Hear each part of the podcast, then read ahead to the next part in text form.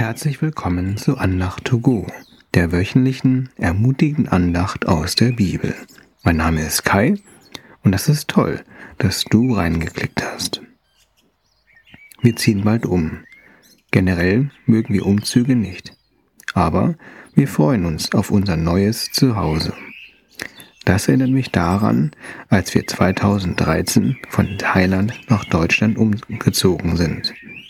Wir hatten damals nur sieben Umzugskartons und ein paar Dinge, die meine Frau in den USA bei ihren Eltern gelagert hatte. Gott versorgte uns über unsere Vorstellung hinaus.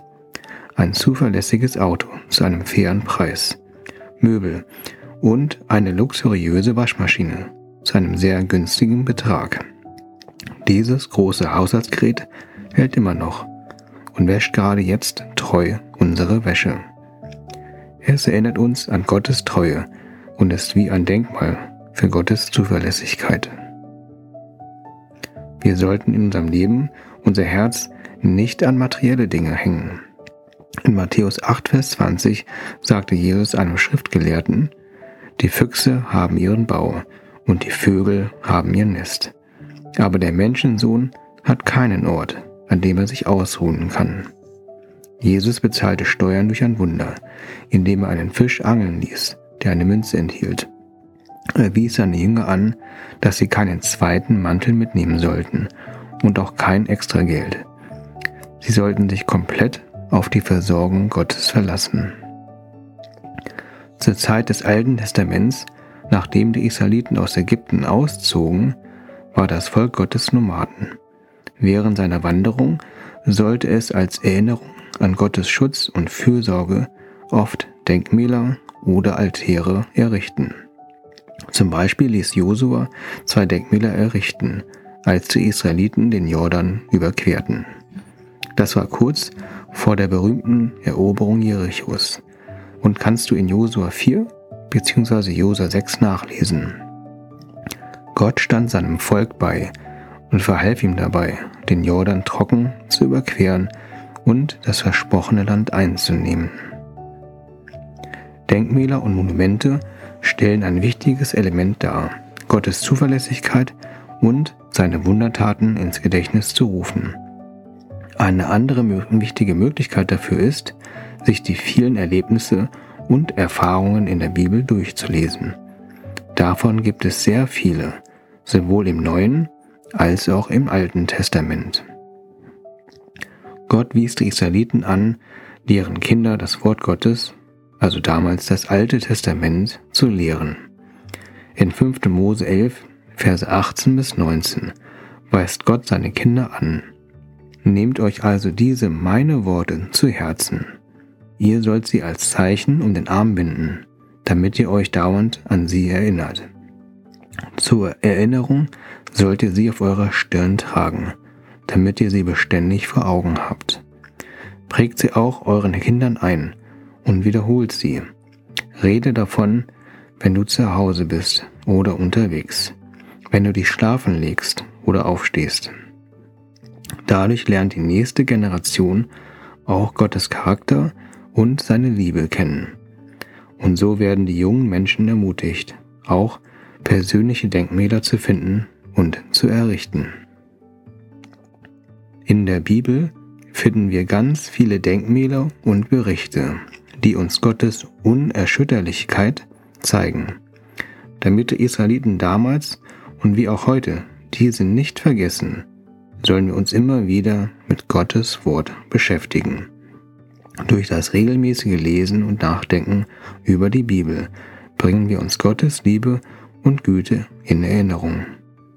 Es ist wichtig, dass dies die nächste Generation ebenfalls tut. Dadurch sieht sie die vielen Meilensteine und Wunder, die Gott in der Vergangenheit getan hat, und kann dann ihre eigenen Denkmäler finden, die sie an Gottes Verlässlichkeit erinnern. Die Monumente sollten den Israeliten helfen, da diese sich in einer Wüste befanden, wo ihre Abhängigkeit von Gottes Versorgung sichtbarer und offensichtlicher war. Die meisten von uns leben aber nicht wie Nomaden und ziehen in der Wüste umher.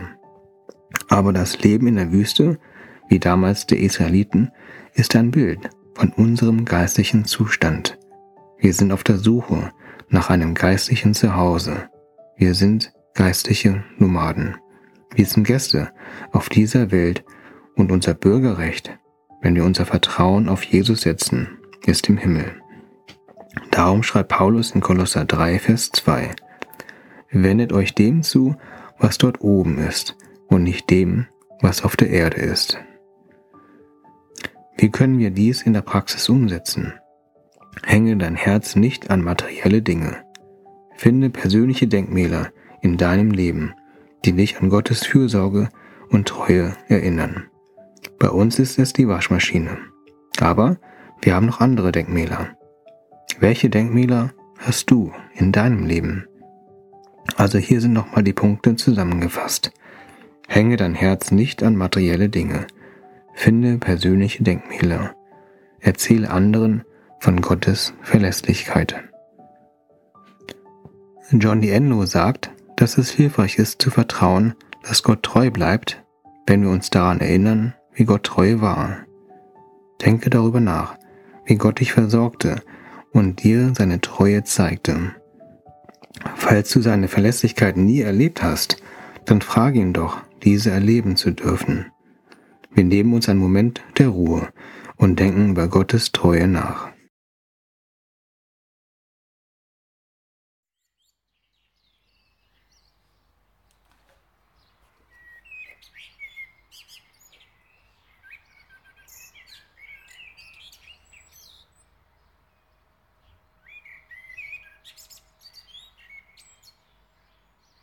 Ich bete kurz.